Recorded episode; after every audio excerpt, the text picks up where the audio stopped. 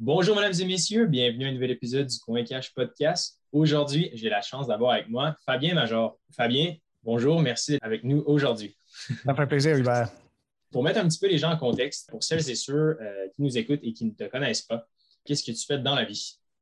Bien, je suis planificateur financier. Euh, je suis conseiller en valeur mobilière euh, plein exercice et puis aussi auteur de quelques livres et puis chroniqueur économique invité sur différents médias.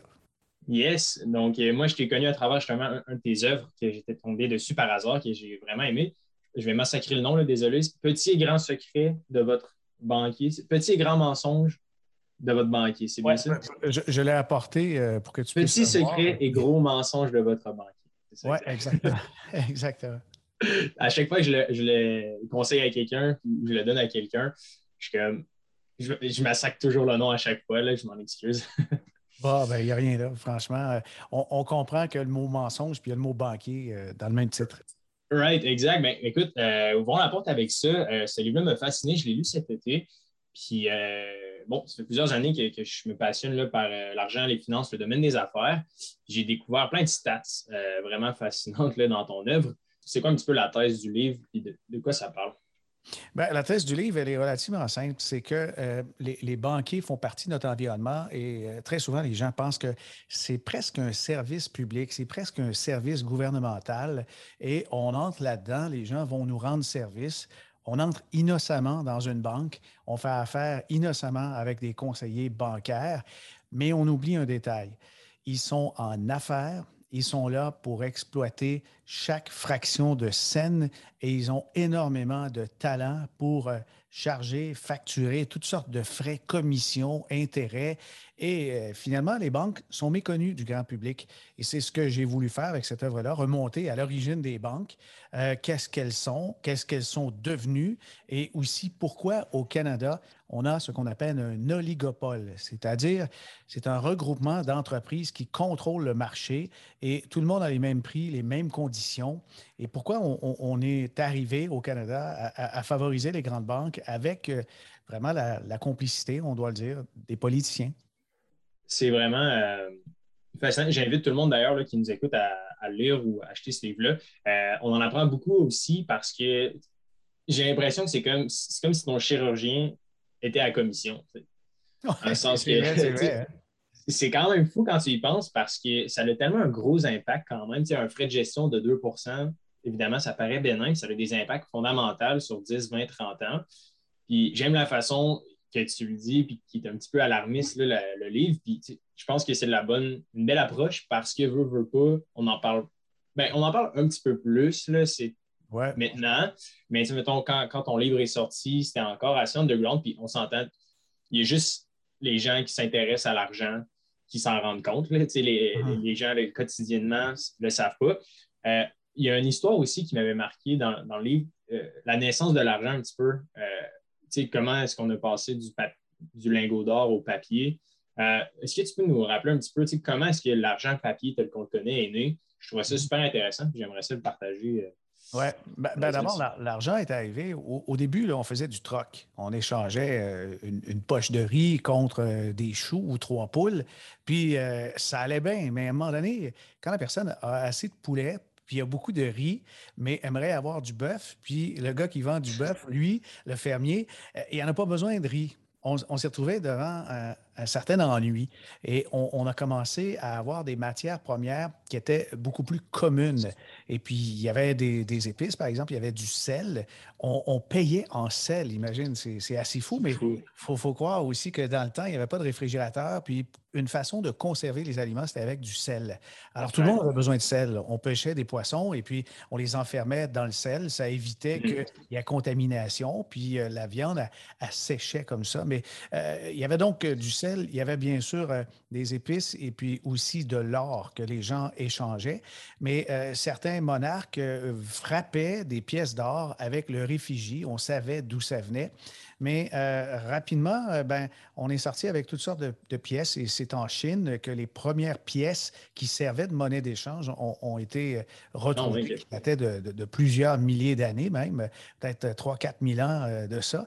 Et on, a fait, ce qui est curieux, c'est que les premières pièces, c'était des, répliques d'armes. Miniature. Il y avait des Ah petites épées, des petits boucliers, des petites haches, des petits couteaux. Mais évidemment, dans, les poches, euh, ça, usait, hein, ça finissait par passer au travers. Alors, on les a arrondis puisque c'était plus pratique, puis c'était moins blessant.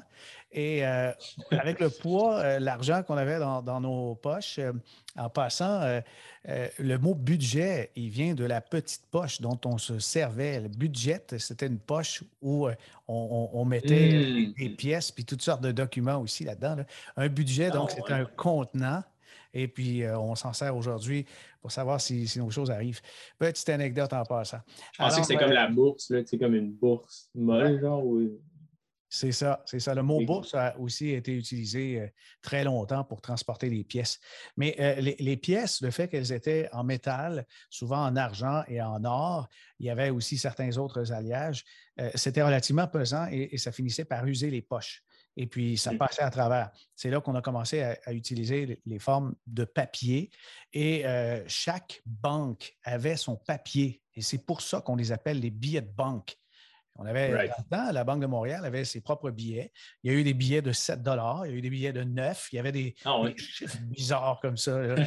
Puis euh, les, banques ont commencé à unifier et la Banque du Canada est arrivée. Puis dans, dans des autres pays également, il y a eu euh, les banques centrales, ce qu'on appelle la banque des banques dans un pays.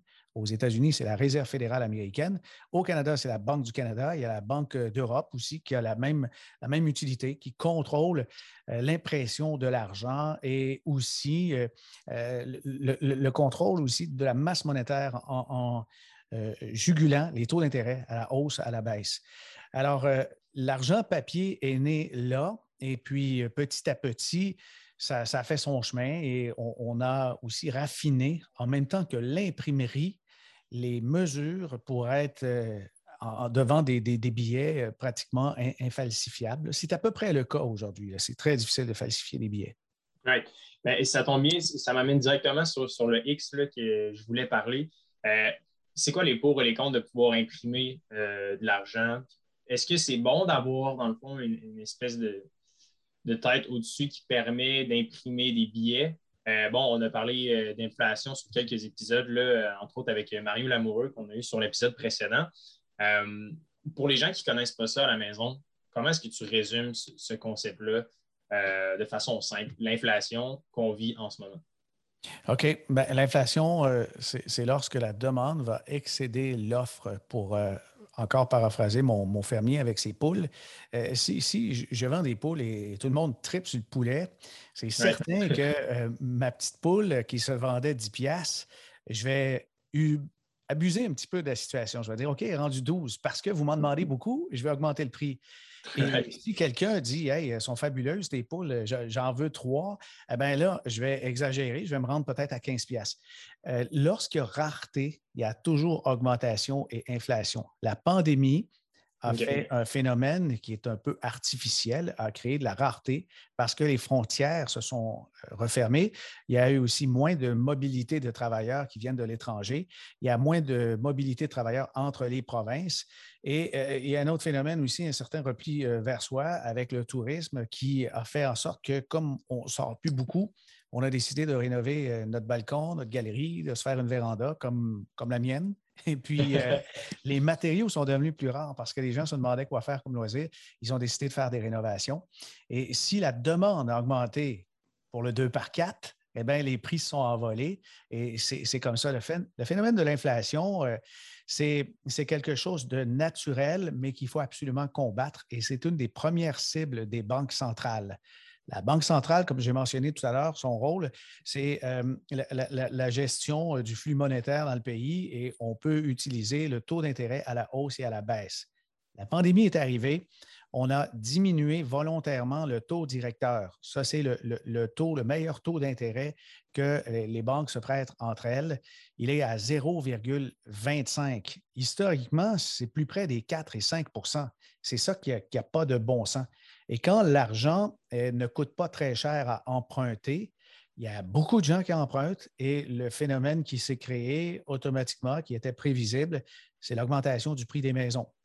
Si emprunter de l'argent ne coûte pas cher il va y avoir plus de transactions immobilières et les prix vont augmenter. Il va se faire aussi de la surenchère. C'est un équilibre fragile, mais l'économie tourne autour du taux d'intérêt qui est au, centre d'à peu près toutes les transactions quand on n'a pas des, centaines de milliers de dollars pour faire tout, ce qu'on veut. Oui, je trouve ça intéressant parce que, d'un point de vue euh, d'investissement ou d'idée d'affaires, veut, veut pas tout gravite un petit peu autour de, ce fameux taux-là. Puis euh, je pense que tu l'as très bien expliqué. si vous avez d'autres questions, n'hésitez pas à nous contacter. Euh, on posera là, ça nous fera plaisir d'y répondre. J'aimerais ça revenir un petit peu à ta carrière. Qu'est-ce qui t'a amené à t'intéresser ou à écrire du moins ce livre-là au tout début? OK. Euh, je crois que l'origine, c'est euh, quand je travaillais à la radio. Euh, j'ai travaillé à la radio de l'âge de, 18 ans jusqu'à 33 ans à temps plein. J'en fais ah encore sporadiquement, mais je travaillais à la radio. La dernière antenne, j'étais au 98.5 à Montréal. Et c'était avant l'arrivée de Paul Arcand. J'étais morning man à ce moment-là. Puis il y avait un chroniqueur qui s'appelle Michel Marcoux qui faisait des, chroniques économiques. Et puis je, me suis aperçu que tout tournait à, l'entour de l'économie et la finance et tout ce qui nous entoure, en fait, euh, on, a besoin de l'économie et, la finance. Ce n'est pas euh, que des chiffres, c'est beaucoup, beaucoup d'humains, beaucoup de relations, beaucoup euh, de création, d'innovation. Là, j'ai commencé à être fasciné par ça. Puis, à, cet âge-là, à 33 ans, ben, j'ai toujours quatre enfants, mais là, maintenant, j'avais plusieurs bouches à nourrir et, j'ai commencé à étudier la finance tout simplement comme, comme plan B au, cas où euh, j'ai de la misère à gagner ma vie euh, comme animateur. Non, ah, oui, Oui, c'est ça. Puis je me suis rendu compte assez vite que euh, c'était passionnant. Puis je faisais plus de communication dans la cuisine, les salons des gens à parler finances qu'à la radio. Parce qu'à à la radio, on a un micro, on parle du seul très souvent. des fois, il y a des interviews, là, mais la vraie communication, c'est parler et écouter les, deux en même temps et rétroagir. Et puis, euh, en tant qu'animateur de radio pendant 14 ans, j'ai commencé à avoir des, trucs et peut-être aussi une certaine habileté à résumer des concepts, surtout que je devais lire cinq quotidiens par matin et résumer des fois des, textes de, de, 1500 mots euh, en, deux minutes. rapidement, ben, j'ai commencé euh, à prendre de l'assurance et ça m'a immédiatement servi en finance parce que les gens me disaient pour la première fois, euh, tu, m'expliques mes placements, mais jamais personne ne m'a expliqué c'était quoi un fonds de placement. Puis là, je le sais et je ne savais pas comment ça marchait. Je ne savais même pas pourquoi il fallait avoir des rendements, puis euh, comment ça se fait qu'il y a des rendements qui sont plus intéressants que d'autres. Alors ça, ça m'a nourri, puis depuis, je, n'ai pas arrêté d'étudier. ça, c'est à 33 ans, j'en ai 56. Euh, j'ai commencé par euh, le cours de valeur mobilière, euh, le cours d'assurance de, personnes, les fonds d'investissement. je suis allé faire une maîtrise en administration des affaires. j'ai continué ensuite avec la formation de planificateur financier avec l'Institut québécois de planification financière. Et puis, encore maintenant, je suis en formation continue parce que pour garder nos permis, on doit constamment étudier. Et la dernière formation que j'ai suivie, c'est pour euh, être gestionnaire de portefeuille. Wow! Euh, c'est fascinant. Je ne savais pas qu'au départ, c'était la radio. J'ai toujours cru que tu avais commencé dans le domaine financier, puis qu'à un moment donné, c'est juste que tu en avais marre des banques, tu as écrit un livre là-dessus, mais au contraire, c'est comme euh, vraiment juste une passion qui est devenue euh, un peu Exactement. Mais dès mes débuts, là, euh, je peux dire que j'étais très méfiant du monde bancaire. Je, les ai saisés dans la même catégorie que les vendeurs de thermopompes. Comment ça? C'est pas, fin pour les vendeurs de thermopompes, je suis désolé. c'est que j'ai bien compris que c'est une industrie qui fonctionne à commission et à pression. Un peu comme les, magasins d'électronique dans le temps, où est-ce que les vendeurs nous couraient après, puis il fallait se sauver euh, parce qu'on ne voulait pas y voir, là, et puis ils essayaient de nous vendre leur, fameuse garantie prolongée. Euh, je, m'apercevais que ça fonctionnait comme ça dans les banques, puis ça me puait un petit peu au nez, puis j'étais surpris de voir qu'on ne dénonçait pas ça. Il me semble que c'est incompatible, la pression, les commissions, les bonnies, avec euh, les, intérêts des gens qui se présentent en succursale pour avoir de l'aide, que ce soit pour une hypothèque ou placer le régime épargne-études de leurs enfants. Alors, dès mes débuts, ça me trottait dans la tête de faire un livre qui résumait tout ce que j'observais. Puis j'ai ramassé de l'information euh, facile pendant euh, une quinzaine d'années avant de, concevoir le livre. J'ai frappé à une porte pour présenter le livre qui a tout de suite plu à la maison d'édition VLB. Et puis, je suis content de dire aujourd'hui que c'est un, beau best-seller au Québec. Là. Et puis, euh, mm-hmm. alors voilà. Malade, c'est euh, vraiment cool. Euh, je ne savais pas qu'il y avait autant d'années et de recherches derrière ce livre-là. c'est souvent ça qui est triste un peu derrière un livre. les gens lisent une fois, mais ils ne savent pas souvent l'histoire qui est derrière tout ça. Puis je suis content qu'on ait pu le partager ici. Euh, c'est quoi la différence entre un conseiller financier versus un planificateur financier?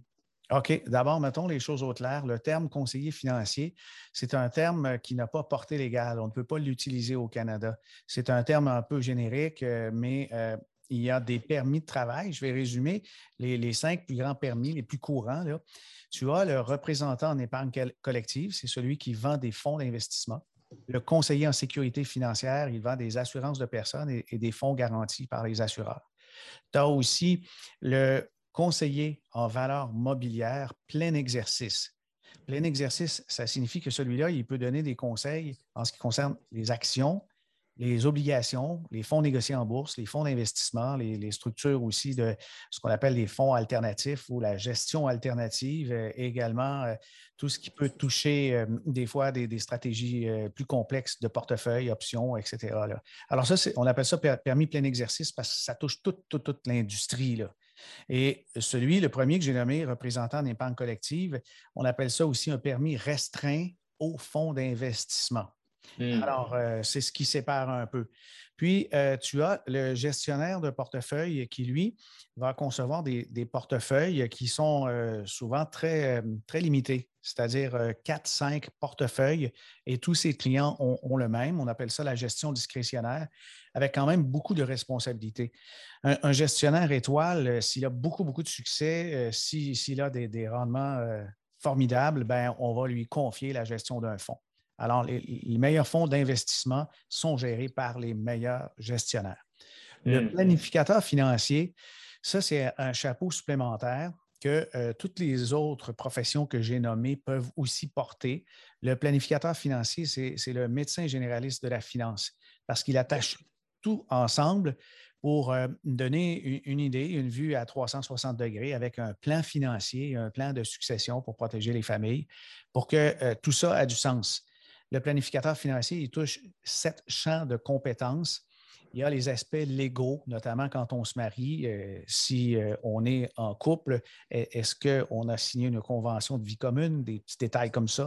Euh, tous les aspects légaux de se créer une compagnie, est-ce que c'est nécessaire? Peut-être je pourrais juste m'enregistrer.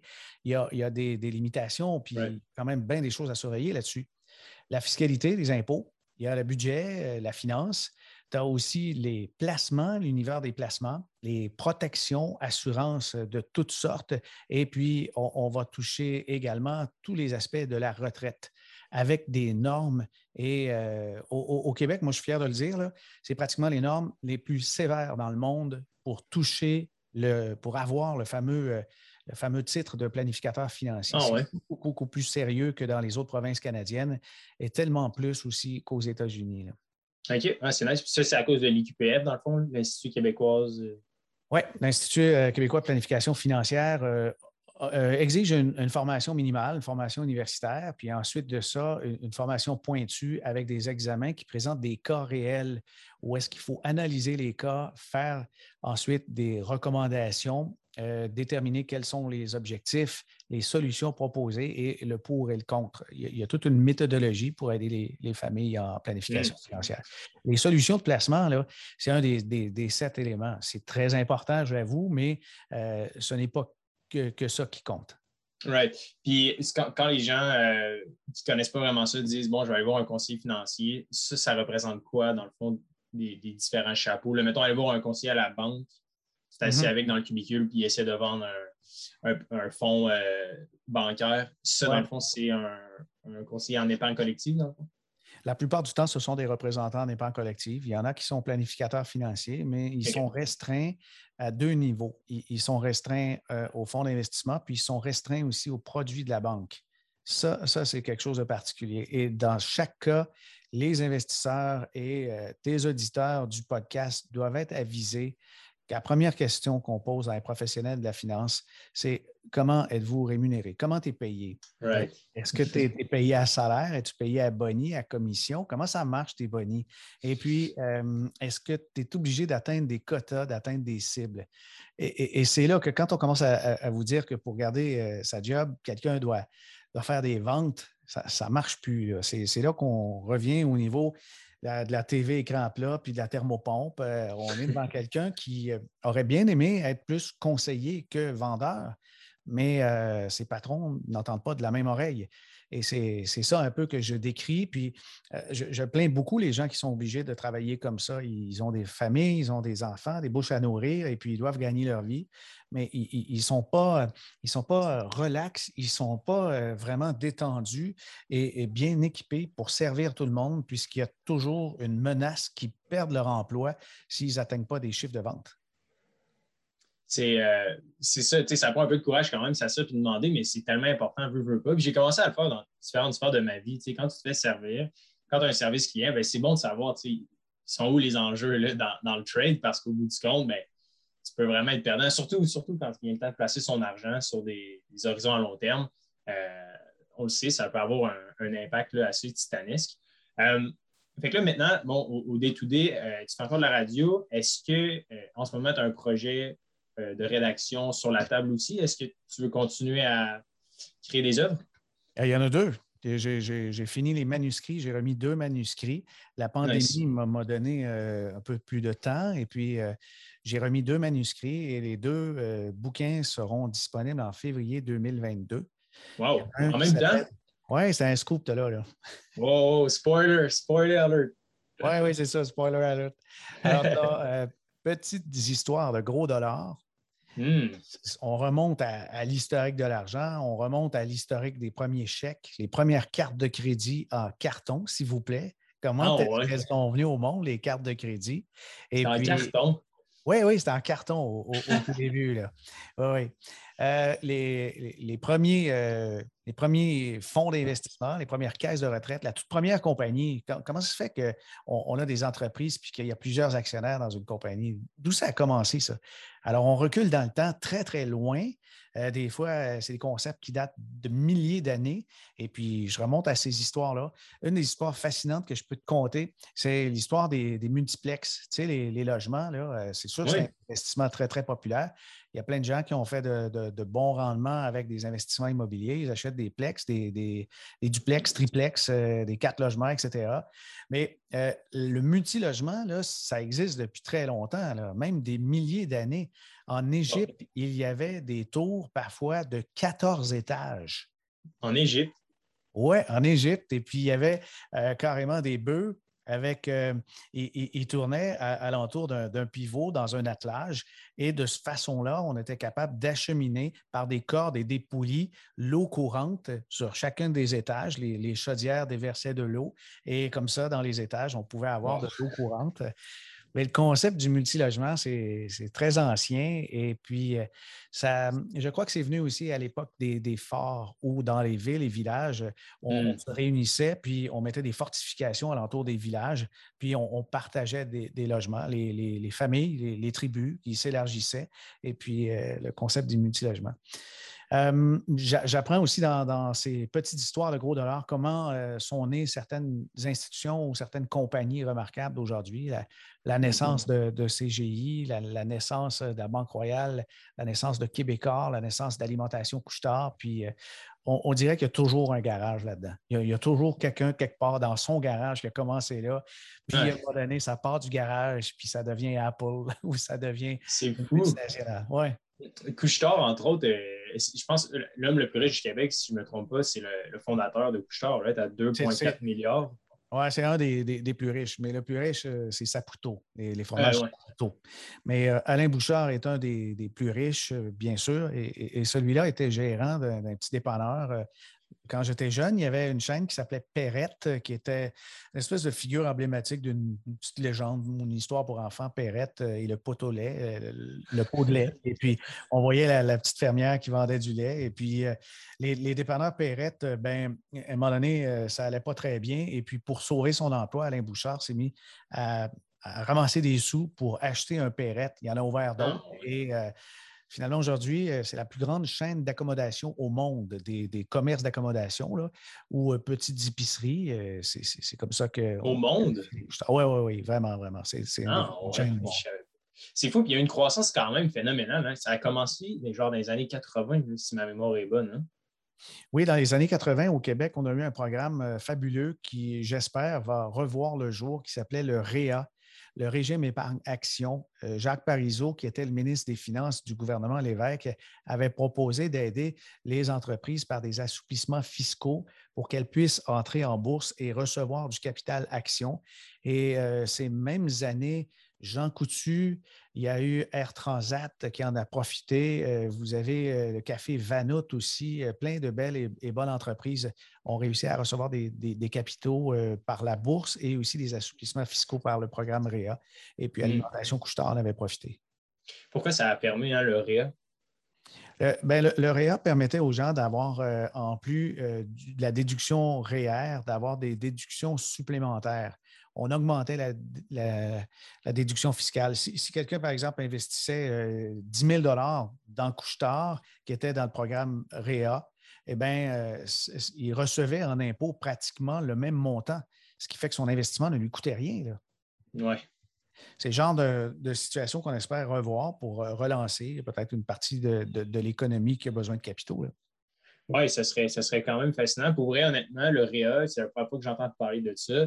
Euh, peut-être dû à ma jeunesse, là, mais euh, pourquoi ça n'existe plus actuellement?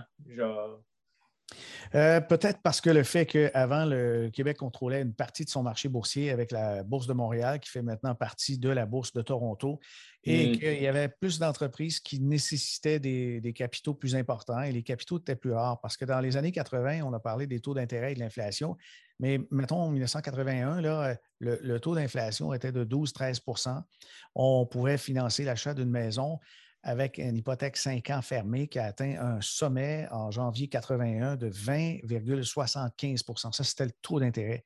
Alors, ah chercher des capitaux, à avoir des emprunts pour des compagnies qui voulaient créer l'emploi, c'était très, très difficile. C'est pour ça que le gouvernement a donné un coup de pouce avec euh, des déductions fiscales. Génial. OK, je comprends. Euh, j'aimerais ça parler un petit peu de ton autre méga projet, je pense, dans le fond, là, Major Gestion Privée. Euh, pour les gens qui ne connaissent pas ça, euh, c'est quoi? Eh c'est un cabinet de, gestion de portefeuille qui est en fait une succursale de gestion de patrimoine à Santé. À, est une compagnie canadienne qui est reliée à la financière CI. CI veut dire Canadian International. Puis dans les compagnies à l'origine de, CI, on trouve euh, un fonds d'investissement qui s'appelle Placement canadien, euh, aussi simple que ça, qui a été créé en 1932. Mais la compagnie, en 1965, elle est devenue euh, publique, Canadien International. elle a mis en marché d'autres fonds d'investissement. En 2003, elle a euh, acheté une firme de distribution euh, de, portefeuille, une firme de gestion et planification qui s'appelle Asante. En passant, c'est un petit mot qui veut juste dire merci. C'est du Swahili. C'est un des dialectes les plus couramment parlés sur le continent africain. Et à Santé, ce sont euh, des, conseillers planificateurs avec euh, des formations avancées qui euh, veulent faire des plans financiers sans contrainte et, sans non plus des objectifs de vente, sans avoir de pression, de, bonus, tout ça. Et le modèle d'affaires m'a souri. Ils m'ont approché une première fois en 2011 et puis ça a pris un petit peu de temps. Je me suis laissé séduire tranquillement, puis j'ai dit oui en 2015 alors, mon bureau Major Gestion Privée, qui est un cabinet de, conseil financier, été associé, qui est, devenu une succursale de gestion de patrimoine à santé à partir de 2015, avec maintenant des bureaux affiliés à Saint-Lambert, en Beauce et à Québec. Et le, bureau principal est à Outremont. maintenant, il y a une vingtaine de personnes qui travaillent dans l'organisation. Bon, OK, quand même, ça, ça croît. Je me demandais, euh, au départ, c'était simplement toi qui es parti en, tu t'es lancé en affaires, tu étais toute seule dans ton début dans ton cabinet, puis tu as commencé à. C'est ça. Au début, j'étais seul et puis j'ai recruté euh, de, jeunes conseillers qui m'ont aidé. Il y en a une, euh, une, jeune femme, Frédéric Poirier, qui est dans la trentaine maintenant, euh, qui était une des premières à me suivre. J'ai travaillé avec mon adjointe et Frédéric. Et puis ensuite, il y en a d'autres qui ont, qui ont joint les rangs. Puis je suis très content de dire que l'équipe majeure gestion privée a quand même à peu près la moitié du, personnel conseil qui est dans la trentaine ou la vingtaine. C'est quand même une, jeune équipe. J'ai beau être le fondateur mais euh, non, j'aime les nouvelles idées, puis euh, j'aime vraiment euh, challenger les gens, puis écouter aussi ce que les autres ont à dire. La, vérité, pour moi, la définition de la vérité, elle se trouve au centre de tous les paradoxes. Chacun a son point de vue. Et, si on regarde, par exemple, un tube, quelqu'un va le regarder de côté, il va dire c'est un rectangle, et une personne le regarde sur un des bouts et va dire c'est un cercle. Et les deux ont raison. Est-ce que c'est un rectangle ou c'est un cercle, dépendamment où, on regarde? Alors, c'est ce que ça fait travailler en équipe. Puis, euh, j'aime beaucoup donc euh, l'apport des nouvelles idées euh, et, les jeunes font partie vraiment, je pense, de, l'avenir de, l'équipe majeure gestion privée. Je trouve ça, l'analogie que tu viens de faire, je la trouve vraiment intéressante parce que, par exemple, quand tu essaies de développer un produit ou de lancer un hustle, tu essaies d'aller collecter la vie des gens, mais c'est toujours anecdotique. C'est vraiment centré sur eux-mêmes, sur leur vécu personnel. Puis c'est pas nécessairement la réalité, mais quand tu additionnes toutes ces, ces anecdotes-là, tu finis par avoir une réelle tendance basée sur des, vraies opportunités de marché. Puis, c'est bien dit, dans le fond, j'aime ça, la, collectivité des paradoxes, c'est un peu ça. Euh, je me demandais comment, parce que on a beaucoup de gens euh, dans l'auditoire qui s'intéressent au domaine des affaires, ils veulent se lancer. Euh, des fois, ils ont besoin de nouvelles idées ou de conseils. Bon, clairement, vous avez eu une super de belle croissance, euh, toi et ton cabinet, votre équipe. Euh, quand tu as commencé au départ, comment, qu'est-ce, qu'est-ce qui t'a permis d'avoir du succès en affaires? Wow! Hey, méga question, méga question. Mais la définition du succès, d'abord, euh, je peux dire que la, mienne n'est pas synonyme de dollars. Mm-hmm. les dollars, en affaires sont toujours les conséquences d'une passion, sont toujours les conséquences soit d'une bonne idée ou de problèmes qu'on a résolus.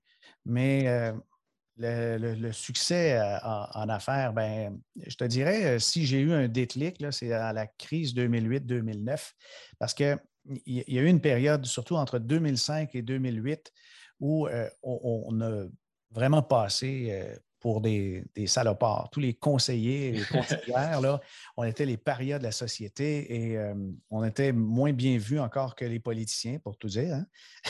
Euh, alors, euh, il y avait des Earl Jones, des Carole Morinville, des Vincent Lacroix. Il y avait là-dedans des imposteurs, des gens qui ont volé l'épargne des gens. Euh, euh, c'est des fraudeurs. Le, taux de, fraude et de malveillance euh, dans le domaine financier, il n'est pas supérieur à celui chez les notaires, chez les comptables, chez les avocats, mais n'empêche qu'il y a eu de la presse très, très négative. À partir de, ce moment-là, moi, je voulais gagner ma vie. Hein. J'ai changé de profession. Puis, je me retrouve conseiller animateur de radio, ça, c'est assez easy. Tu dis au monde, tu es animateur. Ah, c'est cool, tu travailles dans le micro, tu vois des vedettes, et puis, euh, ouais, tu es invité dans les premières. Ça, c'est vraiment cher. Et puis, tu deviens conseiller. Et puis, euh, dès que tu dis le mot, tu es en finance. Ah, tu vas de l'argent aux, autres. Euh, c'est décourageant. Tout est à recommencer. Alors, il y avait dans ce temps-là un jeune politicien américain originaire de Chicago qui montait dans les intentions de vote et il y avait une particularité. Et ce, jeune homme-là, euh, mulâtre, euh, travaillait avec des blogueurs, des journalistes qui avaient droit à de l'opinion. Alors, ce n'était plus que du journaliste qui rapportait des faits, mais des, journalistes qui pouvaient diriger et expliquer pourquoi ils prenaient position. Les blogueurs aux États-Unis ont connu beaucoup, beaucoup de succès et ont changé le monde de l'information. Et celui qui a surfé sur la vague, c'est Barack Obama quand j'ai vu le succès et l'influence des blogs, je me suis dit, je vais partir à un blog. J'ai travaillé pendant dix ans sans me servir de mon bagage de communication, ou à peu près pas. Et comme l'ensemble de l'industrie financière euh, était malmenée, malmené avec, euh, euh, je dirais, une, presse très, très négative à son endroit, je me suis dit, je vais faire mon plan de communication. Je vais créer mon identité, Et c'est là que je, me suis appelé Major Gestion Privée plutôt que de prendre le nom des firmes de courtage. Alors, euh, je me suis incorporé, je me suis fait une mission, une vision, une image publique. Et puis, euh, j'ai commencé à écrire un blog parce que j'ai proposé mes services dans plein de, médias et de journaux et personne ne voulait rien savoir de moi. Mais en, en 2006-2007, quand on écrit un blog, puis il n'y en a quasiment pas, eh bien, évidemment, j'ai attiré l'attention avec ça. Puis, un paquet de médias ont donc demandé que je complète mes histoires en m'invitant sur leur plateau. Puis, c'est allé de fil en aiguille à, même des émissions plus populaires, du genre euh, Deux filles le matin ou Marina Orsini ou euh, des, shows comme euh, Paul Arcan à, la radio. Alors, j'ai fait des, tournées comme ça, puis j'en fais encore. Et c'était un cri du cœur pour dire euh, il y a des conseillers et la grande majorité sont honnêtes et hum, verbaliser, simplifier, vulgariser, c'était ça ma, mission que je n'ai pas lâchée. Mais à l'époque, j'étais peut-être un des premiers à, bloguer euh, en finance au Québec et puis ça, ça, m'a ouvert bien des portes. C'est vraiment la mission de, de, vulgariser, simplifier. je trouve ça fascinant. encore de nos jours, tout est à faire dans le sens que c'est fou. bon, tu as eu un bon succès, mais il y a tellement d'opportunités dans la vulgarisation de l'information. Bon, que ce soit dans le domaine financier, mais dans plusieurs domaines, ça peut être super intéressant. Mhm. Euh, puis à quel point les gens ne comprennent pas encore genre, les finances, je trouve ça fascinant. Mon, mon déclic, euh, il est relié aussi à la compréhension, la vulgarisation. Quand on parle à un ingénieur nucléaire, puis je te jure, j'ai un client dans ce domaine-là, Il connaît la chimie des particules, la physique des particules. Il peut analyser euh, n'importe quelle substance et me dire comment il y a une réaction atomique à l'intérieur. Mais cette personne-là ne comprend pas les mouvements économiques, ne comprend pas les fonds d'investissement et s'en fout un peu pas mal. Alors, son, son langage, lui, il est propre à son métier, mais ça n'en fait pas un imbécile mais on, avait pendant plusieurs années l'industrie de la finance avec des, financiers qui parlaient le financier. Ça, c'est comme le Klingon, là, ça vient de notre galaxie et euh, ils se parlent entre eux, ils se comprennent, ils sont dans un petit club fermé et ils aiment ça avoir l'air savant. Alors, ces espèces de Klingons financiers-là, moi, j'ai trouvé un peu but d'eux-mêmes, d'eux-mêmes et prétentieux parce qu'ils ne s'adaptaient pas aux gens. la, communication commence par le respect on s'adapte aux connaissances et au champ d'intérêt de celui qui est devant nous. Et euh, si on, ne veut pas l'abaisser ou créer un sentiment d'infériorité, eh bien, euh, il, faut se rejoindre avec un niveau de langage, avec des mots communs que tout le monde va finir par comprendre. C'est ça l'éducation, c'est ça la pédagogie. Ce n'est pas de s'abaisser et, et, de dire, ah, c'est parce que tu ne connais pas ça que tu utilises des mots simples. Non, c'est parce que je veux me faire comprendre. Le ratio de Sortino, le ratio Sharp, ou encore d'analyser le bêta d'un investissement par rapport à sa covariance, ce n'est pas tout le monde qui me comprend. Mais mon ingénieur, il a le droit d'avoir des investissements, puis il a le droit de savoir qu'est-ce qu'il y a dedans, autant aussi que euh, jo Joanne, qui est euh, une, commerçante, qui a une boutique, qui a une chaîne de boutiques, qui commence à, faire des économies, qui veut que ces sommes soient placées. Elle a besoin de quelqu'un qui veut la coacher et, non pas, je ne sais pas, juste lui démontrer de l'arrogance. Oui, c'est. J'ai tellement entendu d'histoires, tu sais, de, gens qui s'assiedent dans le cubicule puis qui ont mal à la tête, puis ils sortent de là, puis ils n'ont rien compris, tu sais. C'est fou, je lisais une statistique on la mettra dans les notes de l'épisode, mais comme de quoi, tu sais, 53% des gens, des Américains sont angoissés par leur situation financière. Et je pense qu'une partie de cette angoisse-là est juste à cause d'un mauvais dialogue. C'est tellement tabou l'argent encore, puis je trouve ça tellement weird parce que ça fait partie d'absolument tout. Ben oui, c'est relié partout. Puis euh, moi, je, répète aux gens qui euh, sont un peu anticapitalistes ou euh, se disent que la consommation, c'est à l'origine de tous les maux du monde. Et puis non, je ne m'intéresse pas à l'argent parce que ça fait bien des dégâts. L'argent, c'est neutre. C'est une substance neutre comme l'eau. Et ce que tu vas en faire va apporter des résultats selon tes valeurs. Si tu es quelqu'un d'ultra généreux avec de l'argent, tu vas être encore plus généreux mais si tu es quelqu'un de, de, je ne sais pas comment dire, malhonnête, foncièrement euh, tordu, euh, avec de l'argent, tu vas amplifier tes travers. Mm-hmm. mais je trouve, je trouve ça tellement beau, l'argent, dans le sens que ça donne une constante sur laquelle absolument tout le monde y donne une valeur. C'est quand même socialement super intelligent, parce qu'après ça, si tu veux arriver à un objectif ou construire quelque chose, tu n'as pas une base sur laquelle tout le monde voit une valeur puis voit un outcome. C'est comme négocier quelque chose que tu n'as aucun parti pris puis que tu n'as aucune volonté que ça soit fait, ben, on va avancer nulle part. je ne comprends pas la critique de bon, l'argent, c'est mal. quand je parle tout le temps d'argent, c'est ce qui me passionne, mais on, parle de société et culture, on parle de communication, on parle d'altruisme. C'est ça. ça. peut être très, très social, très utile. D'ailleurs, les, bonnes œuvres ont besoin d'argent, ont besoin de bénévoles, ont besoin de gens qui s'impliquent pour que ça se voyage, ça se disperse et ça serve des causes. Mais il y a une différence entre l'argent et la consommation. Il y a une différence entre l'argent et le paraître. Et je crois que si on peut faire une critique au système, c'est l'argent facile sous forme d'emprunt qui cause bien plus de dommages que d'aide. Et mmh. euh, ça, se trouve, entre autres, euh, avec les cartes de crédit. La carte de, crédit, je crois que c'est le fléau monétaire du, du 21e siècle. Ah oui? Définitivement, parce que c'est une corde pour se pendre. Il suffit d'en avoir une pour les multiplier. Il y a un effet de clonage très facile. Surtout les cartes de grands magasins nous demandent de présenter une carte de crédit qu'on a déjà, dont on se sert déjà, et ils vont la reproduire avec la même limite de crédit. Et puis à ce moment-là, chez Canadian Tire, à la baie ou euh, dans d'autres chaînes, euh, on, peut donc faire des, achats et on, va se récompenser se punir avec euh, des achats compulsifs. C'est souvent quand les gens sont, sont seuls, s'ennuient, qui, vont dépenser, ça se rapproche euh, de la boulimie, de la toxicomanie ou la dépendance au jeu, la, consommation, la surconsommation. Puis quand quelqu'un n'en a pas les moyens, ben ça finit par causer des ennuis. Mm-hmm. Puis pourquoi j'aime le marché boursier, puis ça m'a aidé personnellement à devenir plus sage, puis à prendre le temps. J'ai évolué, bon, en ce moment, je suis, dans la vingtaine, j'ai évolué dans un monde de gratification instantanée. Tout est rapide, tu cliques sur soi. Puis ce que j'aime d'en apprendre sur l'investissement, c'est que ça m'apprend à être patient. Mm-hmm.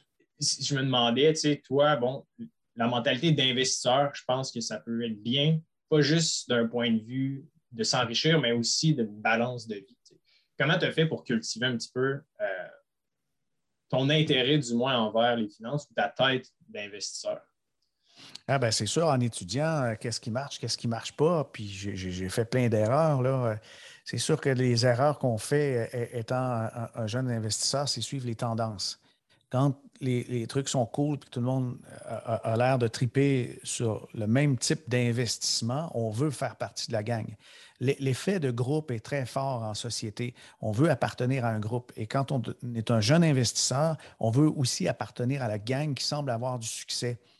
Mais à partir du moment où il y a un nombre très, très important dans une même tendance, on peut être certain que c'est la fin de cette tendance-là parce que ce sont les, early adopters qui font le plus d'argent dans quelque chose. Ils sont arrivés dans une période où il n'y avait pratiquement pas d'investisseurs qui s'y intéressaient. Ça, me fait rire quand les gens euh, ne vont parler que des, index funds, par exemple, en disant Ah, il y a quelque chose de bon parce que les, indices, c'est les plus gros, c'est les plus forts. Puis là, je pose juste une colle. OK, la compagnie Apple, ouais, ouais, c'est gros, c'est bon, c'est rentable. C'est cool, hein? Oui, d'accord. Mais ça fait combien de temps qu'elle est sur euh, l'indice Dow Jones? Là, les gens réfléchissent, s'imagine, depuis les années 80. Non, 2015. En 2015, hmm. c'est quand il fallait acheter Apple? Quand elle n'était pas sur les indices? C'est là que la plus forte poussée de croissance est arrivée. Les plus belles découvertes ont, lieu là. Alors, comme investisseur, les gaffes qu'on fait, la première chose, c'est celle qu'il ne faut pas répéter. Puis, de c'est écouter ceux qui sont passés par là puis qui ont perdu pas mal plus d'argent que, vous. Euh, c'est suivre le troupeau. Le, troupeau euh, n'a pas euh, en fait les mêmes motivations que vous. Il y a, des gens avec les mêmes stocks, on a, vu ça, des gens qui se garochent dans, dans GameStop j'ai parlé à un jeune investisseur qui investissait dans GameStop. J'ai demandé pourquoi tu vas aller là. C'est parce que je connais quelqu'un qui connaît quelqu'un qui connaît quelqu'un qui a fait de l'argent. C'est quoi la cause? Il ne le savait pas. Il ne savait pas c'était quoi la cause. Il ne savait pas qu'il y avait un lien avec, entre autres, les, activistes qui voulaient euh, détruire la compagnie en faisant de la vente à découvert. Toute cette histoire-là, euh, ça ne l'intéressait pas, mais il voulait mettre 20 000 pièces dans GameStop sans oh. connaître la motivation. Alors, euh, ça me fait dire que oui, c'est les mouvements sociaux qui vont contrôler une partie de la bourse, mais la raison revient tout le temps. Et la raison, elle est basée sur les bénéfices. Si quelqu'un veut faire de l'investissement qui fonctionne, qu'il analyse les bénéfices et qui paie le moins cher possible une entreprise, et la raison revient tout le temps en bourse, surtout quand il y a des secousses que ce soit la secousse de mars 2020, les secousses euh, de 2008, 2009 ou euh, d'autres secousses, euh, des fois plus ou moins sévères, comme 2011, 2018, mais il y aura toujours des corrections, il y aura toujours des crashs. Ça fait partie de la vie, comme les orages avec la météo, il y en aura toujours. Des fois, il y a des tornades, par exemple. Et puis, dans ce temps-là, il faut avoir quelque chose de solide pour pas que votre portefeuille soit emporté dans, une tornade. Eh bien, il faut qu'il y ait des assises solides. Et qu'est-ce qu'on ne vend pas quand il y a un crash? On ne vend pas les sociétés rentables. On les garde dans le portefeuille. Mais quelqu'un qui a des, entreprises avec euh, très peu de profitabilité, bien, dès qu'il y a des secousses, il se dépêche de les vendre parce que c'est celles qui sont, euh, sont des maisons de paille. Ça s'envole au vent. Alors, euh, c'est dans les leçons et je me suis aperçu aussi que la, diversification, c'est quelque chose qui s'explique un peu comme dans un ascenseur. Les premiers ascenseurs euh, qui sont arrivés, inventés par euh, un Américain qui s'appelait Otis euh, dans les années, début des années 1900, à l'époque où il y avait toute la tendance Art déco avec les gratte-ciels qui, s'érigeaient dans le centre-ville de Manhattan, on crée des ascenseurs et, de temps en temps, il, il, se passait un phénomène, soit par un incendie ou par l'usure, mais le câble lâchait et l'ascenseur s'écroulait, pouvait tuer 9, 10, 15 personnes, dépendamment de l'étage où il était rendu. Alors, on s'est rendu compte que si on a plusieurs câbles qui soutiennent l'ascenseur, il y a des câbles de secours, mais il y en a plusieurs. Aujourd'hui, les ascenseurs euh, comportent peut-être 4, 5 câbles pour les retenir. La diversification du portefeuille, c'est la même chose. On n'embarquerait pas dans un, ascenseur avec un, câble de, bateau euh, en espèce de corde de jute et puis euh, qui, peut lâcher facilement. La diversification, c'est ça que ça fait, surtout quand on commence à avoir d'argent. Quand on commence à avoir de l'argent, ça veut dire peut-être 50 000, 100 000. Là, on, essaie d'avoir plusieurs cordes pour soutenir justement euh, son, portefeuille qui devient son patrimoine. La diversification permet aussi de profiter de, différents éléments de, l'économie qui se transforment.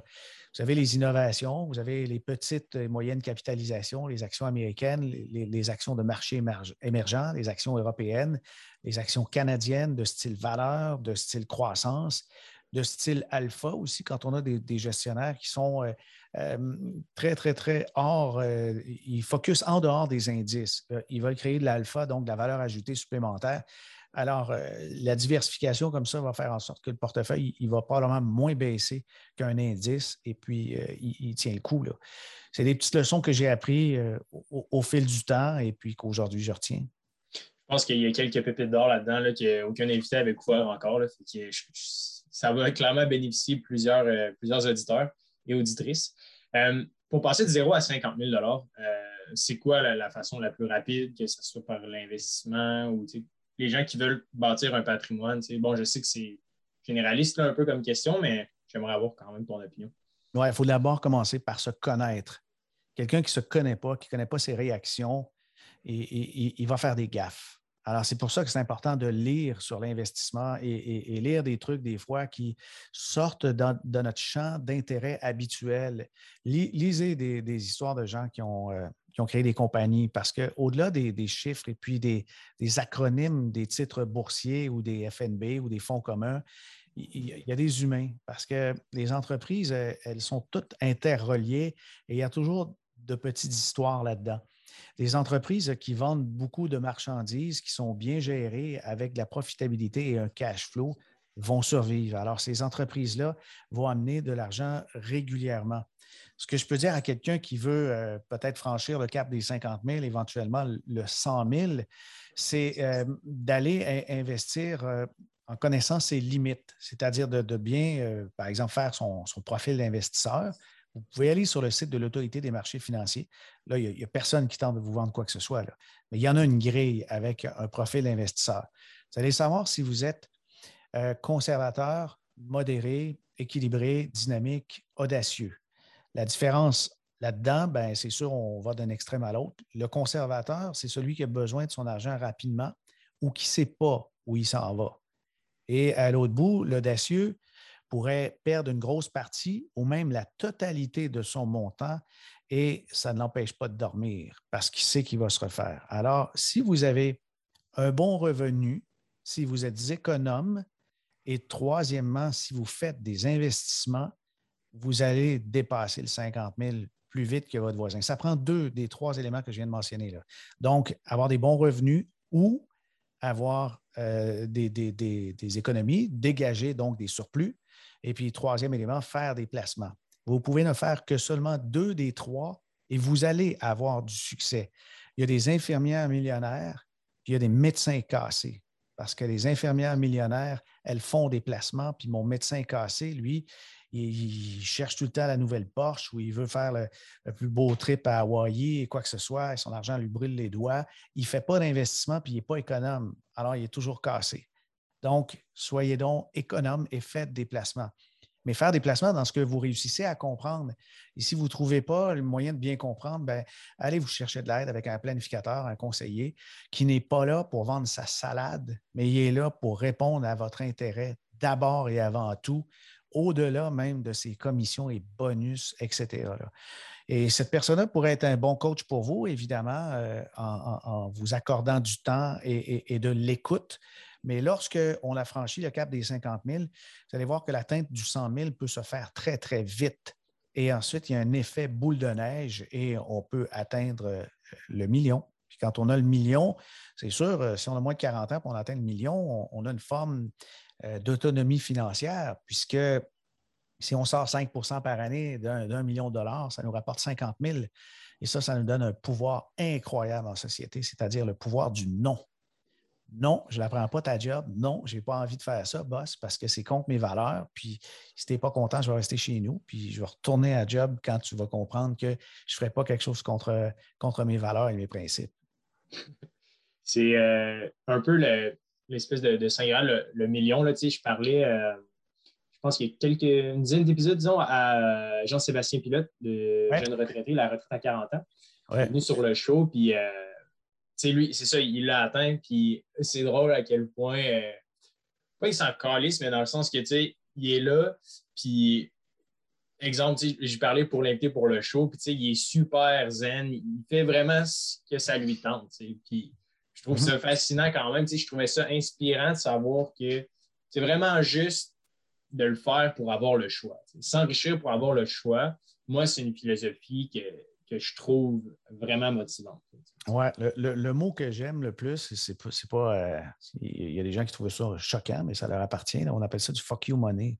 Right. Et, euh, je, suis capable de refuser, je suis capable d'être nonchalant, je suis capable de m'en foutre. Et puis, euh, non, si ce n'est pas ton affaire ou ton service, je, vais aller ailleurs, c'est tout. Puis tu es relax avec ça, tu n'es pas frustré. C'est ce que ça peut donner comme, comme liberté financière, liberté de conscience, liberté de mouvement, puis euh, également, euh, je pense, plus d'intégrité. Quand on a de l'argent de côté, suffisamment même pour arrêter de travailler ou de travailler juste à son rythme, ça permet de bien faire les choses. Et il y en a plein comme ça. Je, connais un ébéniste qui il prend un temps fou, mais ce qu'il fait, c'est tellement fabuleux, magique. Le gars, il ne veut pas de pression, mais c'est comme ça mm-hmm. partout, que ce soit des ingénieurs, des architectes, que ce soit des, gens qui conçoivent des, meubles, qui fabriquent des maisons. Quand, on n'a pas euh, un paquet de dettes par-dessus la tête, des hypothèques trop, trop pesantes, à ce moment-là, on travaille mieux. Oui. Puis quand tu n'as pas de patron qui, essaie de presser le citron aussi, c'est toujours plus productif. Euh, une question sur un terrain glissant. Euh, on en a reçu beaucoup euh, à l'émission sur le sujet concernant les crypto-monnaies, le Bitcoin. je ne sais pas si tu as une opinion là-dessus ou une tête là-dessus. souvent, bon, on veut, veut pas, on a une audience qui est relativement jeune ici j'imagine que. Est-ce que tu as plongé un petit peu dans le sujet? Est-ce que tu as une opinion par rapport à ça? La première conférence que j'ai faite sur le Bitcoin, on, parle de 2009. Wow! Et puis, euh, oui, je commence à, bien connaître euh, la matière. En 2009, malade. Oui.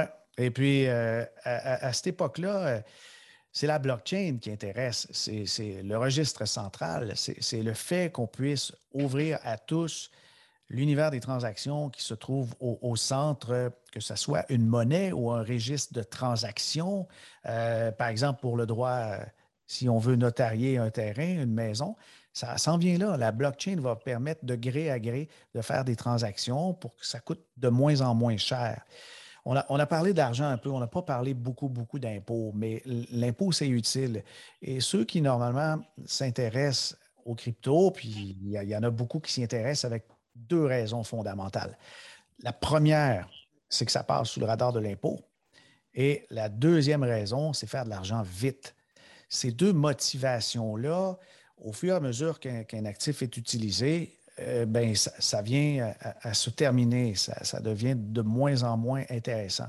L'aspect fiscal, maintenant, euh, ce que je peux dire, c'est qu'à peu près toutes les, autorités du monde se, penchent là-dessus et les, organismes qui vont permettre qu'on convertisse des vrais dollars en crypto et ensuite de prendre des cryptos et les convertir en vrais dollars, eh bien, tous les organismes vont exiger que l'anonymat cesse et qu'on puisse retracer les transactions. Au Canada, maintenant, on est obligé de déclarer euh, ses, revenus en crypto. C'est la même chose que si on vend une maison, un terrain euh, ou un, FNB. On est obligé de rapporter la transaction. Si on ne le fait pas, on court un risque d'être exposé à des, pénalités, à des amendes et même, dans certains cas, des accusations criminelles. Ça part mal dans la vie. Quelqu'un qui a mis un petit mille dans un crypto, puis euh, c'est rendu 65 000, 104 000, de grâce, prenez vos profits de temps en temps, puis euh, niaisez pas avec ça. Moi, je pense qu'il faut les déclarer. Je, fais, le bonhomme rabat-joie, je fais le, le mononcle peut-être, il y en a qui vont dire ça, mais euh, non, euh, l'impôt, il niaise pas. Il niaise pas. Il n'y a, pas de Ah, on va s'arranger. Ça ne marche pas comme ça. Il, faut payer maintenant. Si vous avez une maison, vous commencez à avoir des, épargnes, des REER, tout ça. Il y a des gens qui vont devoir vendre leur REER pour payer des impôts sur des cryptos parce qu'ils ont réinvesti dans un autre. Imagine la patente. Mettons, quelqu'un avait investi, euh, je ne sais pas, 30 000 en Bitcoin, puis euh, ça, ça, a valu à un moment donné 68 000 US. Il vend ça, il fait un gain, il réinvestit en Ethereum, et puis ça replante. Il a fait un gain au début, il doit de l'impôt là-dessus. Il réinvestit, puis ça baisse. Ça veut dire qu'il y a moins d'argent peut-être qu'il a eu au sommet, mais il doit quand même payer des, impôts. Il y a à peu près toutes les plateformes de négociation sérieuses et aussi solides, celles qui garantissent qu'on va avoir notre argent sont obligés de passer maintenant par les, autorités de valeur mobilière, sont obligés de passer euh, par euh, l'Agence du revenu du Canada. Et puis, une qui est encore plus sérieuse qu'au Canada, c'est la Security Exchange Commission aux États-Unis qui euh, veut avoir l'identité de tous ceux qui font des transactions là-dessus. Alors, oui, c'est l'avenir. C'est certain qu'on va venir à ça un jour. Il y a un mouvement libertarien qui est assez fort en ce qui concerne les cryptos, qui va dire que le moins de pouvoir entre les banques, le moins de pouvoir possible entre les gouvernements pour qu'on puisse euh, procéder à des échanges.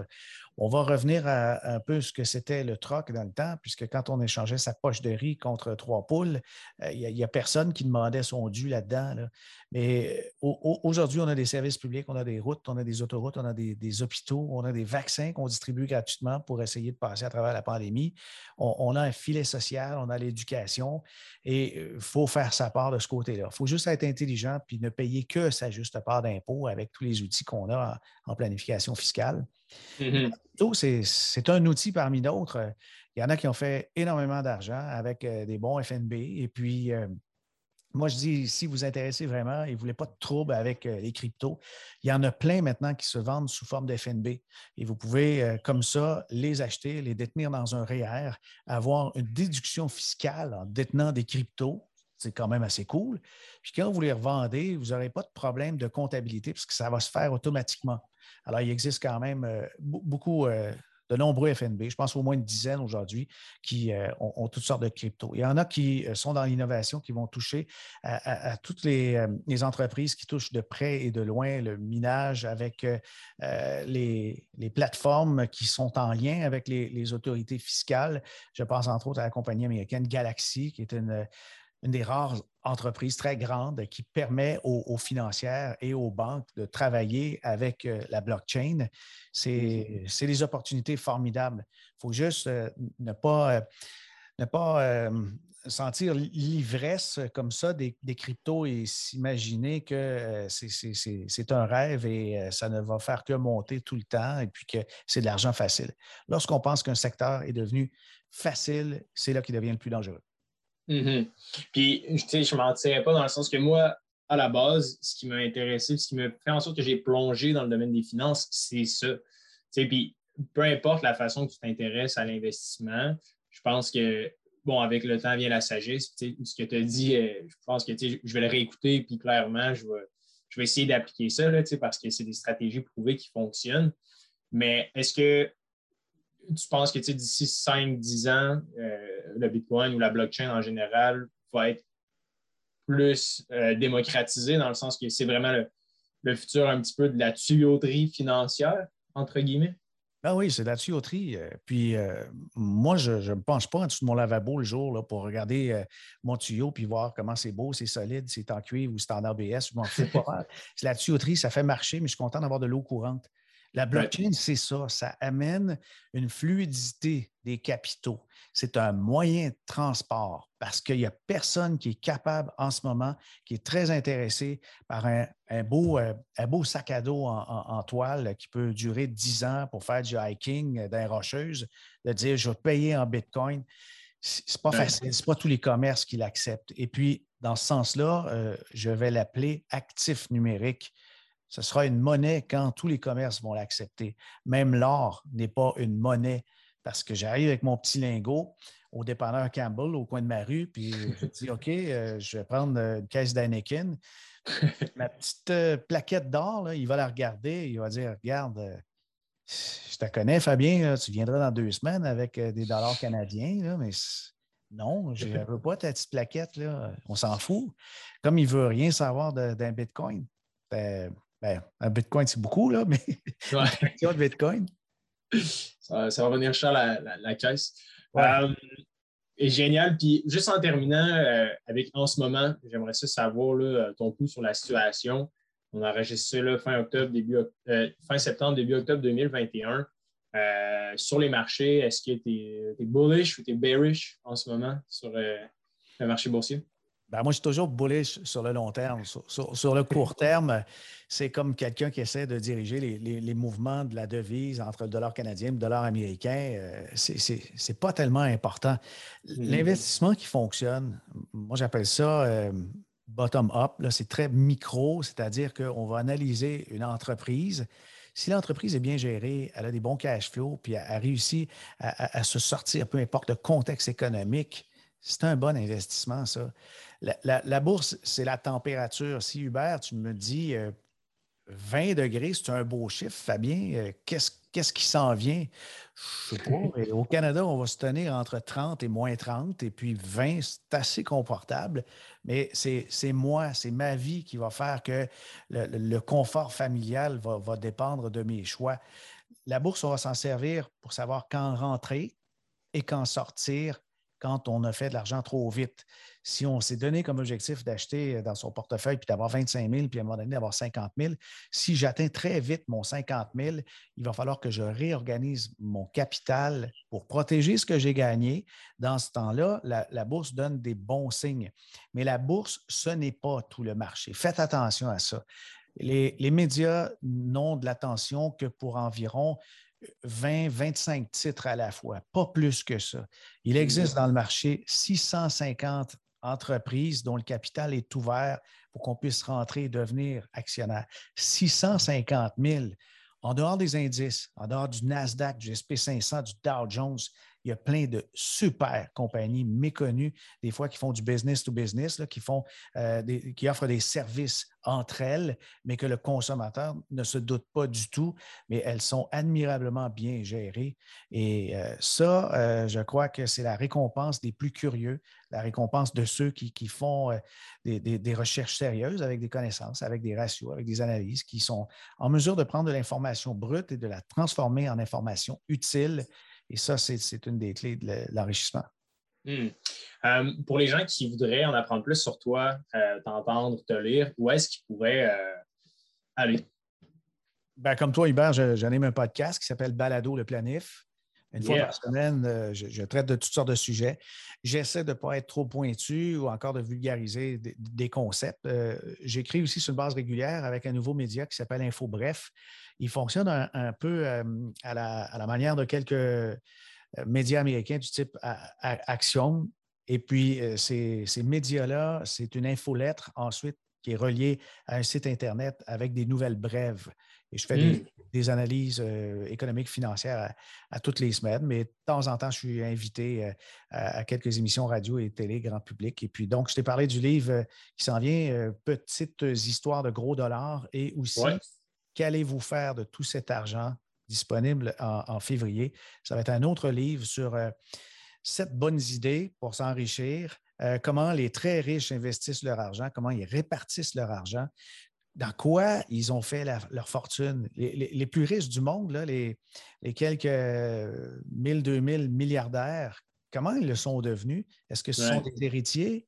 Ou pas, ben, petite euh, parenthèse, là, plus de 80% c'est des self-made men et women. Ils ont fait leur propre argent, euh, la majorité des milliardaires. C'est un peu dommage, là, mais il est rare que des fortunes survivent au-delà de la troisième génération. Normalement, ça a disparu. Wow! Fascinant. Écoute, merci à tout le monde de nous écouter. Si vous avez des questions, n'hésitez pas à nous contacter euh, sur liberté45.com, sur Facebook aussi, sur la page de Fabien, vous allez pouvoir le trouver. D'ici là, merci encore une fois et on se dit à mercredi prochain.